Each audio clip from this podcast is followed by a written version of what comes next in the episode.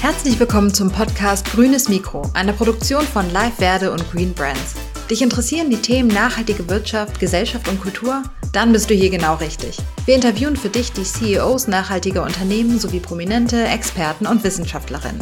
Und damit du keine Folge Grünes Mikro mehr verpasst, abonniere uns doch bei deiner Streaming-Plattform und oder lass uns einen Kommentar da. Wir würden uns freuen. Dieses Mal wird sportlich im grünen Mikro, denn zu Gast ist der CEO des Unternehmens Mammut, Dr. Heiko Schäfer. Mammut ist ein Schweizer Hersteller von Bergsport, Kletter, Outdoor und Schneesportausrüstung. Heiko Schäfer war vor seiner Zeit bei Mammut unter anderem auch schon bei Boss und Adidas tätig und konnte dort bereits viel über Nachhaltigkeit in der Modeindustrie lernen. Von Heiko wollte ich im Podcast deshalb wissen, welche Rolle das Thema Nachhaltigkeit in der Outdoor-Branche spielt, welche Parallelen zur Modebranche gezogen werden können und wie Mammut das Thema Nachhaltigkeit konkret bei seinen Produkten und bei der Außenkommunikation umsetzt. Viel Spaß jetzt mit Dr. Heiko Schäfer, dem CEO von Mammut. Ja, hallo Heiko Schäfer, herzlich willkommen zum Grünen Mikro. Hallo Markus, freut mich hier zu sein. Danke für die Einladung. Ja, heute reden wir mal äh, wieder über nachhaltige Mode im weitesten Sinne. Ähm, bevor wir das tun, stellst am besten du dich mal kurz persönlich vor. Wer bist du, was machst du und was ist deine Funktion bei Mammut? Ja, wunderbar. Ähm, Heiko Schäfer, ähm, bin 50 Jahre alt, seit September letzten Jahres CEO bei Mammut, bei der Mammut Sports Group äh, in der Schweiz. Ähm, und äh, wer die Marke nicht kennt, das soll es ja noch geben. Wir machen ähm, hochqualitative, performanceorientierte Bekleidung, Ausrüstung im weitesten Sinne für den Bergsport.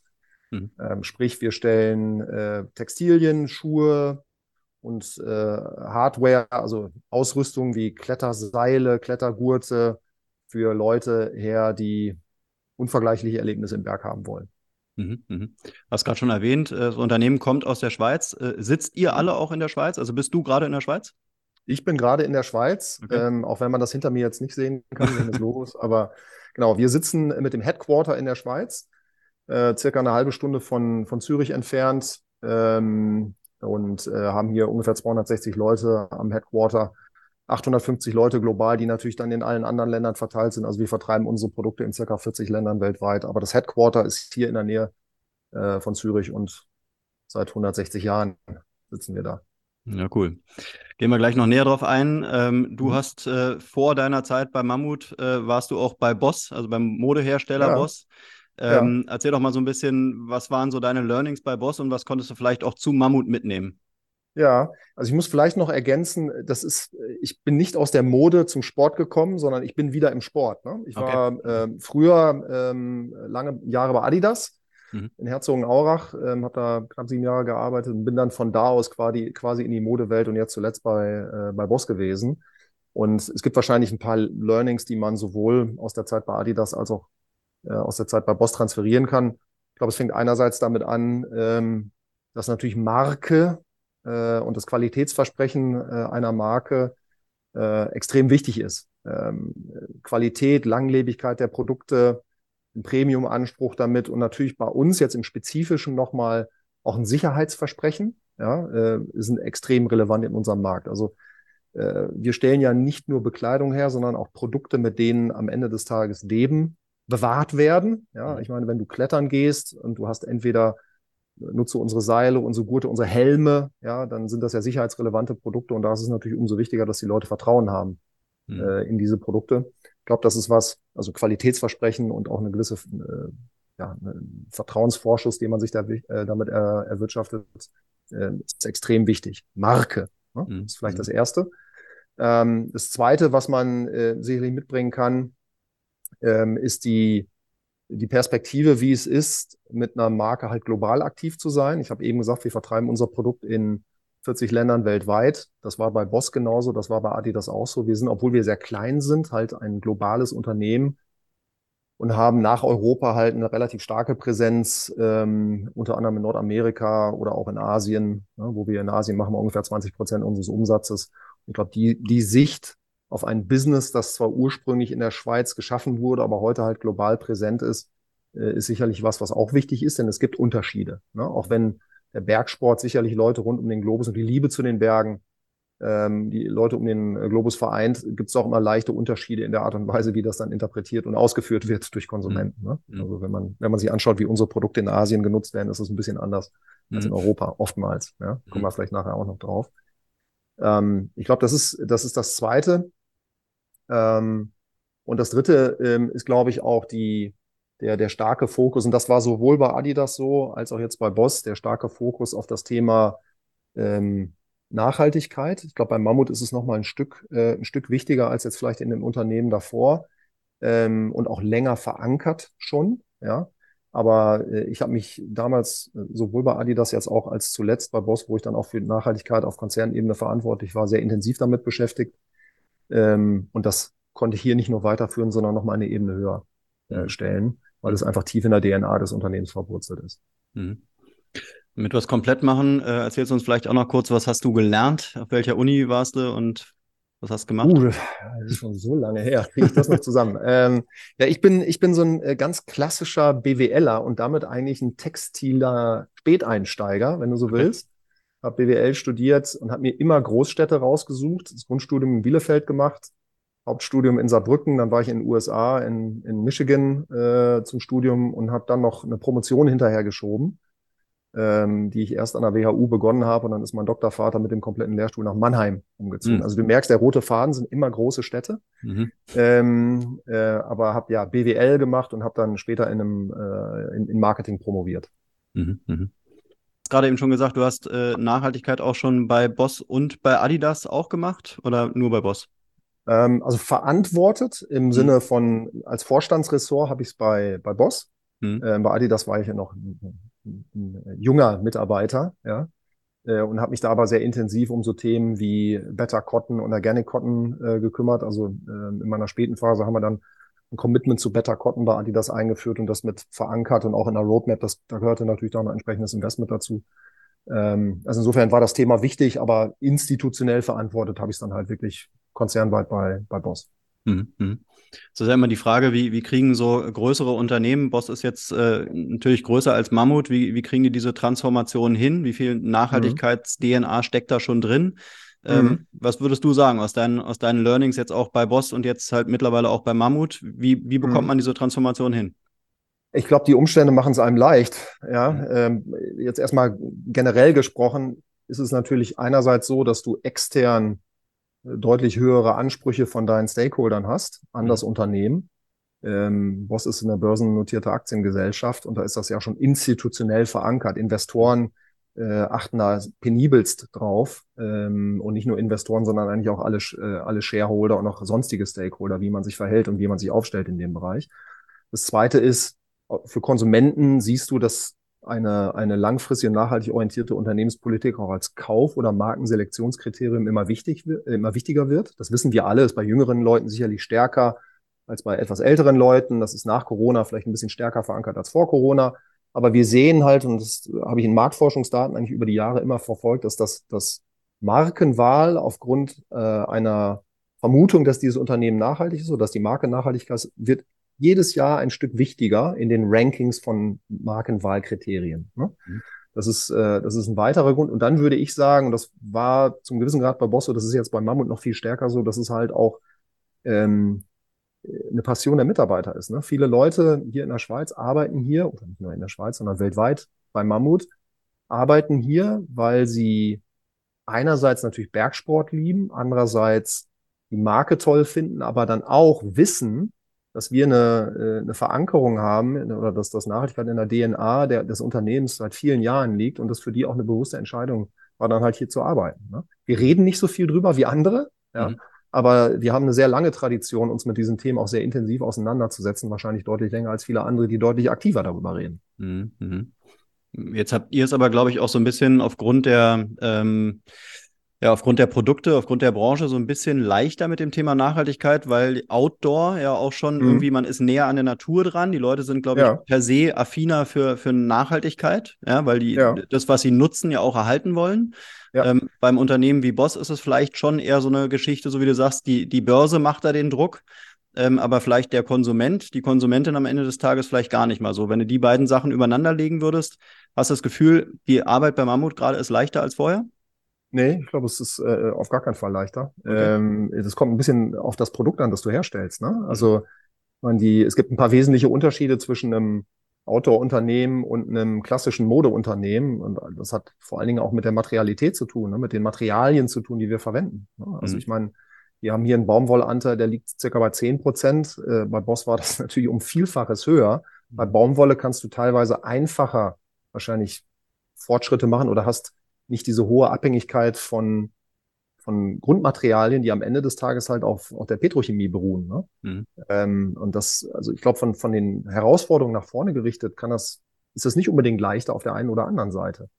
Wenn du jetzt sagst, die Grundanlage, also die DNA der, mhm. der einerseits der Firma, die Motivation der Mitarbeiter und auch so ein bisschen der, der Buy-in der Konsumenten, da kann das durchaus sein, ja, Outdoor-Kunden, Hardcore-Outdoor-Kunden sind deutlich haben da eine deutlich höhere äh, Aufmerksamkeit und sind auch insgesamt inklusiver als Community. Das mhm. ist definitiv so.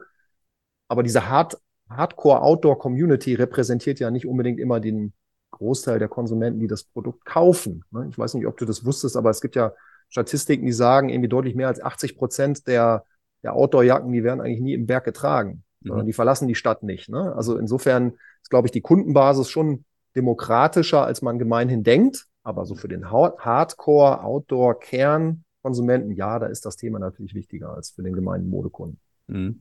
Das wäre jetzt nochmal so eine, so eine Wissensfrage gewesen. Ähm, ist es bei euch tatsächlich so, dass eure Produkte, so wie du gerade sagst, von 80 Prozent der Leute in den, in den Städten getragen werden und nicht in der, in der Wildnis, in der, ähm, ja, in der freien Ja, Natur? das, das, das ist jetzt, was ich gerade gesagt habe, ist eine Marktzahl. Ja, ja. und äh, ich, äh, ich glaube, bei uns ist der Share wahrscheinlich deutlich höher. Wir haben in unserer, wenn du unsere Kundensegmente anschaust, dann haben wir eine relativ starke äh, Präsenz bei, bei, bei Leuten, die, wir nennen die die Alpine Athletes. Also das sind Leute, die wirklich einen hohen technischen Performance-Anspruch an ein Produkt haben, die eigentlich Bergsport als Leben, als Bestandteil des Lebens haben und äh, entweder professionell, semi-professionell sind oder einen hohen Anteil ihrer Freizeit halt mit Bergsport verbringen.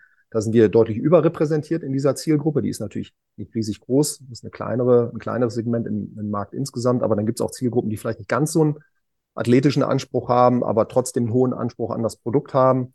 Und, äh, und das wäre dann die nächste quasi Schale der Zwiebel, der Konsumentenzwiebel, bei denen wir halt relativ stark präsent sind. Ne? Also ich würde sagen, wenn das im Markt so ist, dass vielleicht 80 Prozent der Produkte den Berg nicht sehen, äh, dann ist das so. Bei uns wird der Anteil sicherlich geringer sein, weil wir halt eine etwas spitzere Kundengruppe historisch hatten.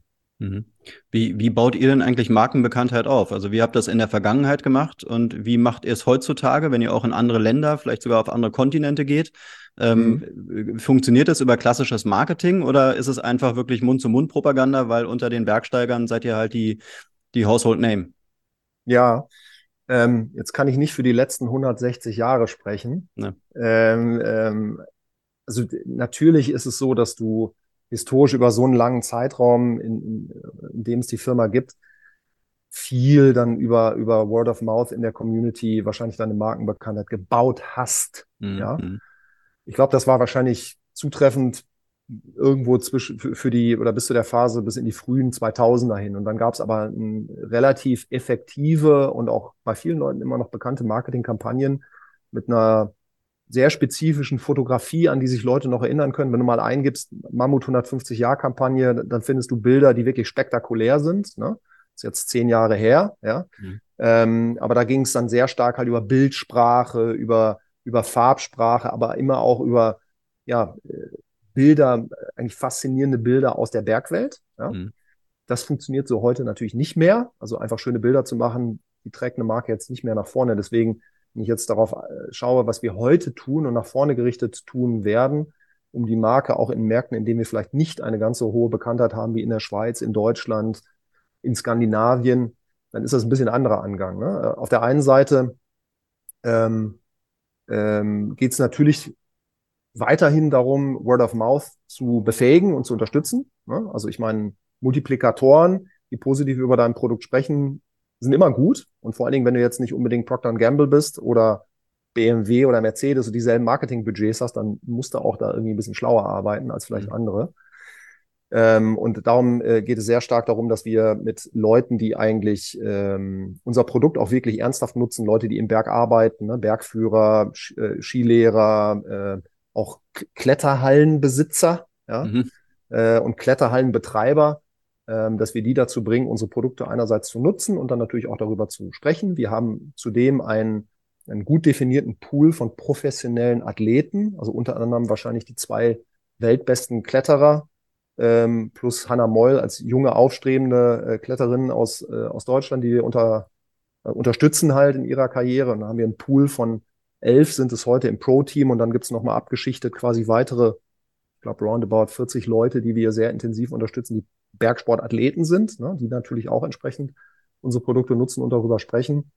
Und da gibt es dann halt weitere Abschichtungen. Also grundsätzlich erstmal eine Säule sicherlich äh, die Arbeit mit Multiplikatoren aus dem Outdoor-Bereich und Bergsport. Eine Sache. Das zweite ähm, ist natürlich äh, nach wie vor ganz klassisches Marketing, wie man das auch kennt, über Social Media und so weiter, wo du dann halt den Content, den du natürlich auch über die Multi Multiplikatoren generierst, entsprechend ausspielst. Ja. Ähm, beliebtes Feld ist immer, sind immer Kollaborationen. Macht heute jeder. Ähm, machen wir, haben wir in der Vergangenheit nicht wirklich gemacht. Und da sind wir jetzt dabei. Die erste Experimente haben wir letztes Jahr gemacht, wo wir mit einer nachhaltigen ähm, Streetwear-Brand aus den USA eine, eine biodegradable äh, Kapsel rausgebracht haben, also kompostierbares Produkt. Das war so ein erster, äh, ein erster Schuss, hat gut funktioniert. Da haben wir jetzt eine Pipeline aufgesetzt, die, die in eine ähnliche Richtung geht. Also Kollaborationen sind natürlich ein, valides Tool bei uns immer entweder unter dem Blickpunkt Performance oder halt Nachhaltigkeit. Ne? Das sind so die zwei Spielfelder, auf denen wir solche äh, Aktivitäten spielen. Und dann gibt es den ganz klassischen Instrumentenbaukasten aus dem Marketing, den man auch sonst kennt. Aber ich glaube, es ist immer eine, eine Budgetfrage, jetzt eine Riesenkampagne, wie ich die auch äh, äh, letztes Jahr bei meinem letzten Arbeitgeber gesehen habe. Ne? Die hat toll eingeschlagen im ersten Quartal, ist auch wirklich toll ausgeführt worden. Die Budgets haben wir nicht. Mhm. Deswegen machen wir es ein bisschen anders. Mhm. Wie, wie stehst du denn zum Thema Greenwashing? Also ihr seid ja sicherlich auch da irgendwie mit konfrontiert, müsst natürlich auch Klar. gucken, dass man authentisch arbeitet und jetzt nicht ja. einfach nur Marketing betreibt. Ähm, wie, wie geht ihr an dieses Thema ran? Ist ein ganz empfindliches Thema und äh, deswegen habe ich auch eingangs gesagt, es gibt sicherlich andere, die deutlich mehr über das Thema reden. Ja. historisch haben wir viel getan und ganz wenig darüber geredet. Mhm. Ich glaube, es schadet nicht, ein bisschen aktiver zu kommunizieren, aber das Letzte, was ich möchte, ist, dass man irgendwie in dieselbe Ecke gestellt wird mit Companies, die, die sich da irgendwie einen Schein geben wollen, den sie einfach nicht haben. Ne? Und wir werden auch sehr aktiv äh, damit konfrontiert aus unserer Fan-Community natürlich. Ich gebe dir ein Beispiel. Äh, wir haben jetzt äh, dieses Jahr im April, ich weiß nicht, ob du das gesehen hast, eine, eine Trail-Running-Kollektion auf den Markt gebracht. Mhm. Also ja, Klamotten, Schuhe, Bekleidung, Ausstattungsgegenstände, mit denen man halt Trailrun, Trailrunning macht im Berg. Mhm. Und die war vollständig dekarbonisiert. Und dekarbonisiert nicht im Sinne von, dass wir Offsets kaufen, sondern wir haben in äh, der Zusammenarbeit mit Climeworks, das ist eine Schweizer Company, die auf Island große Generatoren stehen hat, äh, den Ausstoß an CO2, der durch die Herstellung und durch den Transport dieser Produkte kreiert wurde, haben wir der, äh, der Atmosphäre entzogen. Mhm. Wird quasi äh, in, äh, unter Island ins Gestein verpresst. Ja. Darüber haben wir auch geredet, jetzt vielleicht nicht ganz so groß, wie manch anderer das getan hätte, aber natürlich kamen dann aus der Community sehr kritische Fragen dazu. Ne? Also mhm. Greenwashing, was soll das? Ne? Das ist ja jetzt nur die Trailrunning-Kollektion, das macht ihr ja nicht als Firma insgesamt. Mhm. Mhm. Und da sind wir auch relativ transparent. Ne? Wir sind nicht perfekt. Ja? Wir geben auch nicht vor, bei diesem Thema perfekt zu sein. Und wir wissen, dass, dass wir eine lange Reise vor uns haben, ähm, als Industrie als Ganzes, aber wir auch als Firma. Und deswegen versuchen wir halt in unserem, im Bereich des Möglichen für uns die richtigen Dinge zu tun. Wir werden auch experimentieren und Fehler machen. Aber was wir nicht machen, ist jetzt uns irgendwo hinstellen und auf den Podest erheben und sagen, wir sind jetzt äh, perfekt im Bereich der, des, der nachhaltigen Wirtschaftens. Mhm. Ihr habt ja in eurer Nachhaltigkeitsstrategie, äh, habt ihr ja im Prinzip Großthemen zusammengefasst. Äh, das ist unter anderem Material, umweltfreundliche Prozesse, ethische Produktion, Energieverbrauch, ja. Tierschutz, Logistik ja. und Verpackung. Ähm, wenn man sich jetzt mal gerade die Verpackung anschaut ähm, von, von vielen Herstellern, dann belasten die unter anderem die, die Weltmeere. Man findet ja. extrem viel Plastik in den Weltmeeren. Ähm, seid ihr dafür auch verantwortlich oder wie ähm, umgeht ihr dieses Problem? Ich glaube, also ich nehme das jetzt erstmal auf eine auf ein äh, auf eine größere Ebene. Du wirst leider nicht umhin kommen, Produkt zu verpacken, wenn du es irgendwie transportierst. Ne? Und ich mhm. meine, wir alle oder viele Unternehmen, wir auch, verkaufen natürlich nicht nur an Zwischenhändler, wo du die Ware in Pappkartons und Paletten transportierst, sondern wir haben halt auch einen Versand an Einzelkunden in, durch unsere Online-Kanäle. Und da ist es im Allgemeinen so, dass du natürlich proportional gesehen deutlich höheren Verpackungskonsum hast. Ne? Ähm, es ist schwer, also ich meine, da, wo wir können, nutzen wir natürlich äh, recyceltes Material, ob das jetzt Karton ist oder auch äh, äh, Polybags ne, oder Umverpackungsmaterial. Polybags nutzen wir, glaube ich, gar nicht. Ähm, äh, da tun wir das natürlich, aber ohne Verpackungsmaterial kannst du Dinge einfach nicht transportieren und verschiffen. Ähm, wir versuchen auch da wieder Schritt für Schritt immer besser zu werden. Und das hast du vielleicht auch kürzlich gesehen, da haben wir gepostet, dass wir jetzt halt auf kleinere kleinere ähm, Hangtags gegangen sind, ne, die äh, nicht mehr den gleichen Kartonverbrauch haben. Also sind die einzelnen Schritte, die man machen kann. Perfekt ist keiner und leider geht's auch nicht ganz ohne Umverpackung. Aber da, wo du kannst, versuchst halt Rezyklat zu benutzen oder es halt auch zu reduzieren und halt insbesondere keine Polybags zu nutzen. Mhm. Aber äh, gibt's denn da wirklich keine innovativen Lösungen, wie man irgendwie nachhaltige verpacken kann? Also ich habe jetzt gerade zuletzt, der Podcast ist noch nicht online, mit einer äh, Umweltschützerin äh, gesprochen, die, ähm, die die Meeresschildkröten ähm, in Costa Rica schützt. Äh, und die mhm. hat halt auch von diesem Plastikproblem gesprochen und hat auch ganz ja. offen gesagt, dass so viel Plastik in diesen, in diesen Meeren unterwegs ist und sie sich fragt, warum machen die Unternehmen da nichts? Und äh, am Ende hat sie es auf einen Punkt runtergebrochen und hat gesagt, ja, es ist am Ende natürlich eine Kostenfrage. Ja, wenn, wenn einfach ähm, da weniger gewinnorientiert gearbeitet würde, dann könnte man deutlich mehr machen. Jetzt mal an dich die Frage gerichtet. Du bist CEO von so einem Unternehmen. Mhm. Kann man da mhm. mehr machen? Man kann immer mehr machen. ja? ähm, ich glaube, die Lösung ist aber nicht anzunehmen, dass alle Unternehmen äh, auf einmal Non-Profit-Organisationen werden. Ich glaube, mhm. das ist irre nicht realistisch. Mhm. Ähm, es ist nun mal einfach so, dass wir in unserer Wirtschaftsordnung heute äh, Unternehmen haben, die profitorientiert arbeiten. Ja? Und andererseits speziell für uns ist es auch so, ähm, und so diskutieren wir das auch immer. Natürlich wollen wir irgendwie Gewinn machen. Wir wollen ja in die Dinge investieren, die uns langfristig wichtig sind. Wir sind eine sehr kleine Firma heute, ja, mhm. im Vergleich zu vielen anderen. Und wenn wir in die Nachhaltigkeit unserer Produkte investieren wollen, in die Qualität unserer Mitarbeiter und Qualifikation unserer Mitarbeiter, wenn wir in die, in die, in die Marke investieren wollen, in die langfrist, das langfristige Überleben der Firma sichern wollen, dann müssen wir profitabel arbeiten. Ja, wir haben uns kürzlich auch in der Diskussion mit unserem Investor dazu committed, einen gewissen Anteil äh, unseres, unseres Umsatzes in, in das Nachhaltigkeitsthema zu investieren. Ja, und da werde ich jetzt nicht die Zahlen nennen, aber das ist für uns schon spürbar. Ähm, also wir sind klar, dass wir einen gewissen Teil unserer Profitabilität wahrscheinlich opfern, in Anführungszeichen, oder reinvestieren äh, und das auf einer wiederkehrenden Basis tun müssen. Aber nach wie vor ist es so, dass du, wenn du finanziell, äh, dass du finanziell stark sein musst, wenn du investieren willst in diese Dinge. Ja, anders wird es nicht gehen. So. Und jetzt vielleicht ganz kurz zu dem Thema zu dem Thema Ocean Plastic. Mhm. Ähm, ich glaube nicht, dass wir dieses Problem dadurch in den Griff bekommen, dass man einfach sagt, Firmen machen jetzt zwei Prozent weniger Gewinn, äh, sondern äh, das ist ja ein größer angelegtes Thema. Das hat damit zu tun, was du, äh, ne, du hast jetzt gerade Verpackungen angesprochen. Ich glaube, das Thema PET-Flaschen ist ein, ist ein weiteres, was man mal diskutieren muss. Und wenn du halt heute hörst, dass halt teilweise ja PET-Flaschen mit Virgin PI produziert werden, dann einmal über die Straße gebracht werden, geschreddert werden, um daraus Recycle PET zu machen, mhm. dann ist das natürlich völlig skurril. Ne? Also mhm. ich glaube, da gibt's größere, äh, größere Themen, die man ähm, auch nicht als Einzelunternehmen lösen kann. Mhm. Das hat mit Anreizmechanismen zu tun, das hat mit Preissetzung zu tun, wahrscheinlich auch zum gewissen Grad mit Regulierung.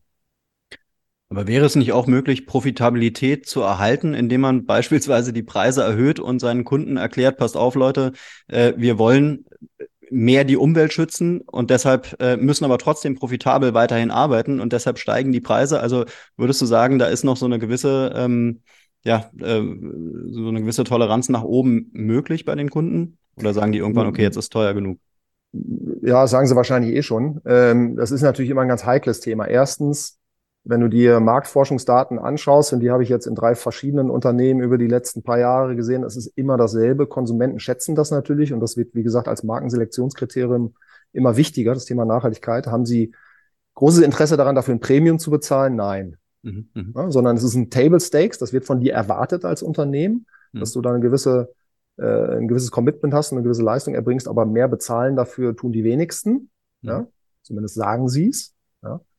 Ähm, das zweite ist, du kannst dich natürlich auch als Einzelunternehmen hinstellen und sagen, wir verlangen jetzt mehr für dasselbe Produkt. Der Markt ist aber an, am Ende des Tages durch den, äh, der Preis ist durch den Markt gesetzt.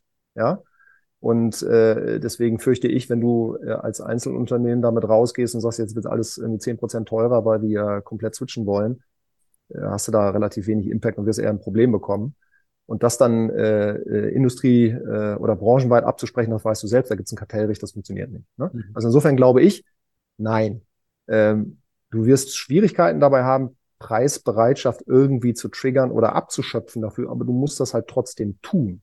Ja, und ich meine, wenn ich mir das anschaue, wir haben es nicht getan, wir haben nicht unsere Preise erhöht aufgrund von Nachhaltigkeitsbestrebungen und trotzdem sind wir halt in der Lage, wo wir wenn du unsere Materialien anschaust, einen, sehr signifikanten Anteil äh, Recycled Materials benutzen oder. Ja? Also ich meine, organische Baumwolle 100 Prozent, ne? also Leder 99 Prozent ist, äh, ist Responsible Leather und, und, und, und, und. Und das tun wir, ohne jetzt irgendwie dafür besonders, äh, besonders, besonderen Preis zu verlangen. Mhm. Wenn du jetzt mal so ein Fazit ziehen müsstest äh, zur Modeindustrie, nehmen wir mal euch in die Mode oder sagen wir mal weiter, weiter gefächert das, in die das Outdoor. Tut immer so ein bisschen weh, wenn du das so sagst, ne? aber okay, ja, okay. Outdoor, Outdoor-Industrie mit rein. Ähm, ja. Da ein Fazit ziehen müsstest, äh, wie nachhaltig ist die Branche momentan? Sie wird jedes Jahr ein bisschen besser, aber es wäre natürlich vermessen zu sagen, dass das eine nachhaltige Branche ist und das hat mit mehreren Faktoren zu tun. Und mhm. jetzt bin ich dann bei der Mode, ne? ja. wenn du das mal ein bisschen breiter ausstellst. Du mhm. weißt selbst, äh, du kennst die Statistiken, kannst anfangen mit CO2-Emissionen. Die Modebranche emittiert weltweit so viel wie, ich glaube, UK, Frankreich und Deutschland zusammen an CO2. Ne? Also kann von daher schon mal nicht besonders nachhaltig sein. Mhm. Ähm, obwohl sich jetzt immer mehr Unternehmen dazu committen, dass sie halt äh, irgendwie auf den 1,5 Grad äh, Pfad wollen, haben es die wenigsten tatsächlich auch in ihren Zielen verankert oder glaubhaft in den Zielen verankert. Du hast äh, in der Modewelt weltweit eine massive Überproduktion und du hast sicherlich die Fotos gesehen aus der Atacama-Wüste und sonst wo. Ne? Wir wissen, dass zu viel produziert wird, was entweder den Konsumenten gar nicht sieht oder nach kurzer Nutzung dann ähm, halt irgendwo auf der, auf der Halde landet. Mhm. Und das hat ja nicht nur mit der Branche per se zu tun, sondern auch einfach mit zum gewissen Grad halt mit dem Nutzungsverhalten von Konsumenten und mit der Perspektive darauf. Ne? Mhm. Also insofern, glaube ich, wäre es wäre es falsch zu sagen, dass das eine nachhaltige Branche ist, aber sie wird jedes Jahr ein bisschen besser. Das heißt aber auch, die Outdoor-Branche ist schon nachhaltiger als die Modebranche. Ähm, und wenn du auch da nochmal ein Fazit ziehen müsstest, wie nachhaltig seid ihr? Wie nachhaltig ist die Branche? Ähm, ich würde, und das ist jetzt nicht statistisch signifikant belegt, ja, also da habe ich jetzt nicht die entsprechenden KPIs oder Rankings verglichen. Ja. Äh, aber nach, meinem, nach meiner derzeitigen Wahrnehmung würde ich schon sagen, subjektiv, dass der Outdoor-Bereich einen etwas höheren Anspruch hat und auch in der Implementierung etwas weiter ist als die generelle Mode, als der generelle Modebereich. Du musst dann immer so ein bisschen die Premium-Hersteller rausnehmen. Die sind natürlich einen Schritt weiter als Mass-Market-Unternehmen. Äh, aber ja, würde ich grundsätzlich sagen, und das hat auch ein bisschen mit der Historie äh, äh, der, der Unternehmen sicherlich zu tun und auch ein bisschen mit den Mitarbeitern, die wir haben, wo das Thema schon immer wichtig ist. Jetzt auch als Beispiel, ne? Also wir haben 1992 angefangen, Reparaturdienstleistungen anzubieten. Mhm. Ne, wir reparieren in Europa jedes Jahr 15.000 Produkte, dann nochmal 5.000 in den USA. Wir haben ähm, Mitte der 90er Jahre bereits recyceltes PET in unseren Produkten verbaut, haben nie darüber gesprochen. Ne? Also das ist jetzt kein neues Thema für uns, äh, als Unternehmen. Und das zeigt vielleicht schon, dass, glaube ich, die Tradition, sich mit solchen äh, Themen auseinanderzusetzen, bei uns sicherlich, aber wahrscheinlich auch in der Outdoor-Branche als, als, als größeres schon ein bisschen länger verankert war. Mhm. Das heißt, am Ende des Tages, vor welchen Herausforderungen im, im Bereich Nachhaltigkeit äh, steht Mammut? Äh, Stichwort Kreislaufwirtschaft? Ja, also ähm, ich meine, das ist es gibt tausend Bereiche, in denen wir arbeiten. Ne? Also äh, das ist ja jetzt nicht nur das Thema Kreislaufwirtschaft, aber Themen, äh, du hast es eingangs gesagt, sind halt relativ weit gefächert. Kreislaufwirtschaft ist ein Bereich, Animal Welfare ist ein zweiter Bereich, da sind wir relativ gut aufgestellt, würde ich sagen. Das ganze Thema Ne, ähm, Impact von Materialien im Sinne von Chemikalien, die du verwendest und und und ist natürlich ein weiteres Thema. Und dann ist ein Evergreen-Thema das Thema ethische Produktions- oder Produktionsstandards, ne, äh, Workplace, äh, Health and Safety ist ein wichtiges. Also insofern ist es ein relativ breiter Themenbereich. Wenn du jetzt fragst, wo sind jetzt für mich und unser Team im Moment, glaube ich, die größten Herausforderungen, dann hat das natürlich mit dem Thema Klimaschutz zu tun. Ja? Und da haben wir ähm, im Prinzip drei, drei Handlungsbereiche definiert, auf denen wir spielen, um, unseren, äh, um unser Ziel zu erreichen, halt auf dem 1,5 Grad Pfad zu sein und bis 2030 äh, die Emissionen um 50 Prozent zu reduzieren gegenüber 2018. Das erste ist das Thema äh, Energie, Mix und Verbrauch in der Herstellung unserer Produkte. Ne? Mhm. Also Scope 3 sind 98 Prozent unserer CO2-Emissionen. Ne? Mhm. Äh, und deswegen ist es, glaube ich, ganz gut, sich damit auseinanderzusetzen. Und innerhalb der Scope 3 ist natürlich das, was an Energie dort verbraucht wird, der riesigste Hebel. Das zweite ist das Thema, welche Materialien verwenden wir und haben wir Alternativen äh, nicht nur zu Virgin ähm, ähm, PE äh, oder PA-Materialien, äh, äh, sondern auch zu recycelten. Also wie kommen wir von ölbasierten Materialien weg im weitesten Sinne? Ja? Mhm. Das ist ein zweites Handlungsfeld. Und das dritte ist dann das Thema Kreislaufwirtschaft. Das hat dann damit zu tun, was wir, wie wir Produkte entwickeln. Ne? Also Design for Repairability, äh, Design for Recycling. Also wie entwickeln wir? Das hat damit zu tun, welchen Anspruch an Langlebigkeit wir haben und dann natürlich auch äh, irgendwann darüber nachzudenken, Resale-Model an den Markt zu bringen. Ne? Das habe ich in meiner ähm, äh, bei meinem Ausscheiden in meinen letzten Monaten bei Boss haben wir das noch live geschaltet. Ne? Also eine, eine Plattform, auf der ähm, gebrauchte Boss-Produkte verkauft werden können. Das werden wir hier ähm, in der zweiten Jahreshälfte für Mammut auch anschauen. Perspektivisch dann für das Jahr 2024. Aber das sind im Allgemeinen Businessmodelle, die nicht profitabel sind heute. Und da hat, glaube ich, bislang noch keiner wirklich ein Rezept dafür gefunden. Ich glaube, wir müssen das machen. Auch die Repair-Services, die wir anbieten, sind jetzt für uns nicht profitabel. Ja. Das haben wir, haben wir aber als, als Servicegedanken für die Konsumenten, wie gesagt, seit 1992 angeboten. Das werden wir auch weiterführen. Ähm, Im Gegenteil, wir werden es eigentlich noch skalieren. Ähm, und das Resale-Modell ist was, was wir heute nicht haben, aber natürlich uns anschauen werden und äh, perspektivisch auch live bringen müssen. Aber die Economics dahinter, sie sind heute noch nicht so, dass sie der Firma wirklich helfen. Mhm. Mhm. Und das ist natürlich eine Herausforderung, glaube ich, nicht nur für uns, sondern für alle anderen auch. Mhm. Ja, lass uns zum Ende noch mal so ein bisschen äh, philosophisch werden oder vielleicht auch so ein bisschen äh, auf die Management-Ebene kommen. Ähm, ich mhm. weiß nicht, ob du das Buch kennst, Das Ende des Kapitalismus von Ulrike Herrmann ist aktuell ein Bestseller. Äh, und da geht's. Ich habe es äh, nicht gelesen, aber darüber gehört, äh, davon okay, gehört, ja. Okay. Ja. Ähm, und letztendlich, äh, was macht Ulrike Herrmann? Sie äh, stellt natürlich den Kapitalismus in Frage. Und mhm. das würde ich mit dir auch ganz gerne mal machen. Ähm, Denkst du, dass es ein grünes Wachstum geben muss und könnte? Oder sagst du, wir müssen vom Kapitalismus weg, äh, damit die äh, Erde erhalten bleibt? Ich glaube, und das ist Glauben, ne? deswegen ist der Begriff Philosophie wahrscheinlich ganz gut. Mhm. Ähm, ich glaube, dass grünes Wachstum möglich ist. Ähm, ich glaube, dass es unrealistisch äh, ist, sich vom Gewinnstreben oder Wachstumsstreben des Menschen komplett zu verabschieden. Ich glaube, wir haben in der Vergangenheit ein paar Modelle gesehen in anderen Staaten, die eine andere Philosophie verfolgt haben und nicht wirklich befruchtet haben, auch wenn sich vielleicht manche Länder heute noch in dem System wähnen.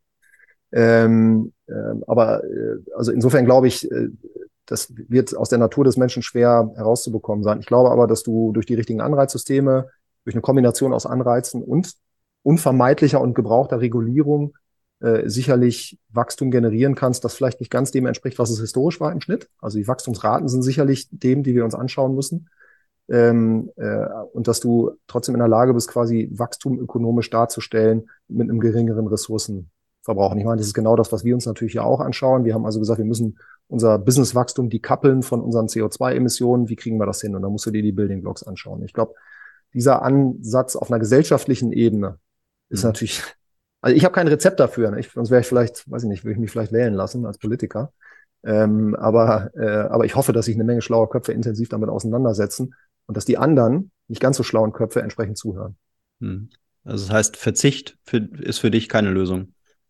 Doch, natürlich. Also äh, natürlich ist Verzicht für mich eine Lösung. Also ich meine, äh, ich habe, also ich kaufe mir heute nur noch sehr selten andere Produkte als die, die wir herstellen, ja. Mhm. Äh, und habe sicherlich meinen Konsum in gewissen Feldern eingedämmt, ja. Aber äh, und zwar relativ signifikant. Ich, wenn ich mich umschaue, und ich weiß nicht, wie dir das geht, im Bekanntenkreis tun das relativ viele Leute, die da, die sich mit diesen Themen, die wir gerade diskutieren, intensiv auseinandersetzen. Ich glaube nur, dass es aus einer Bevölkerung von mehreren Milliarden Menschen, von denen viele halt nicht den Sättigungsgrad erreicht haben, den wir mhm. heute haben, dass es nicht zu erwarten ist, dass alle äh, ihr Verhalten entsprechend ändern.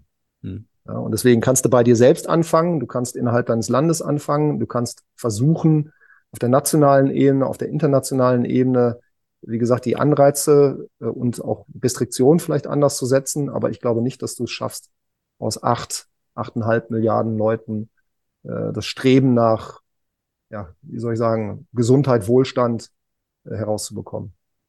Aber dass man jetzt als Unternehmen, als nachhaltiges Unternehmen, als, als grüner Leuchtturm fungiert und sozusagen äh, eine Wirtschaft propagiert, wo man sagt, äh, gerade jetzt so in der Mode, äh, wo eine gewisse Langlebigkeit der Produkte einfach mhm. hergestellt wird, ja, ähm, mhm. ist sowas denkbar oder ist sowas wirtschaftlich einfach nicht herstellbar?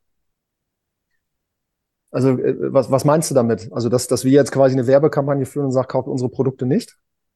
Nee, dass man, dass man sagt, äh, ähm, unsere Produkte stehen halt für eben für eine gewisse Langlebigkeit, ja, ja dass man eben das den Kunden nicht äh, mehrmals pro Jahr an die Kasse bekommen will, sondern dass man ja. sagt, du kaufst halt einmal und dafür hält es länger, kostet auch ein bisschen ja. mehr. Ich meine, das macht ihr wahrscheinlich eh schon. Genau. Ja.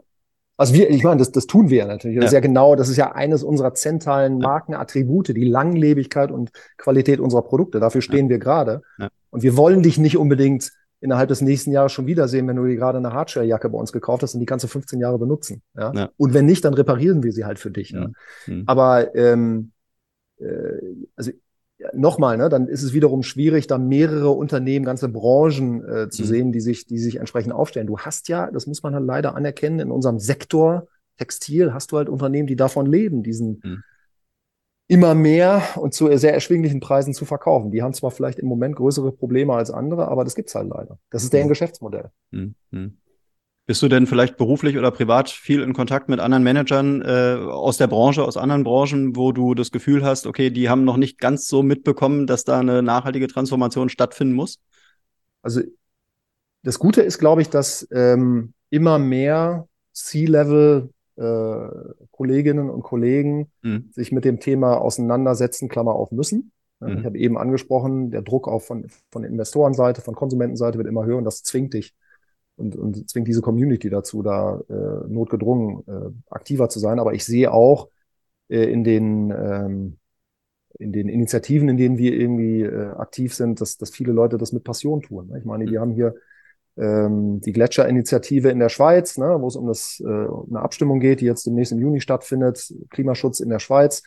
Da kenne ich viele, viele C-Level äh, äh, und Kollegen, die sich da sehr leidenschaftlich engagieren ne, mhm. und, und, und versuchen, das Richtige zu tun. Ähm, also insofern glaube ich, ja, äh, es gibt immer mehr Leute, die das tun, die sich damit ganz bewusst auseinandersetzen, aber natürlich gibt es immer noch viele Leute und da habe ich auch, treffe ich auch immer mal wieder welche, die dann äh, dir tolle Wachstumskurven zeigen und dann sagen, naja, und über Nachhaltigkeit müssen wir auch sprechen. Da mhm. haben wir mhm. hier eine tolle Marketingkampagne. Mhm. Und das ist natürlich nicht so im Sinne des Erfinders. Ne? Heiko, ich sage vielen Dank für deine Zeit, fürs Gespräch. Ähm, hat mal wieder Spaß gemacht, auch in die Outdoor-Branche reinzuschnuppern. Wir hatten schon mal Antje von Debitz im, im Podcast, war auch interessant. Ähm, ja, euch auf jeden Fall weiterhin viel Erfolg, viel Glück und bis dahin. Markus, vielen Dank. Danke für, für die Gelegenheit und äh, bis bald. Ja? Sehr gerne. Ciao. Tschüss. Ja, ciao. Und das war's auch schon wieder für heute. Alle Infos und Links zu diesem Podcast findest du in den Show Notes. Wenn es dir gefallen hat, dann abonniere uns doch gerne auf den gängigen Streaming-Plattformen und lasse eine Bewertung da. Wir würden uns freuen. Bis zum nächsten Mal.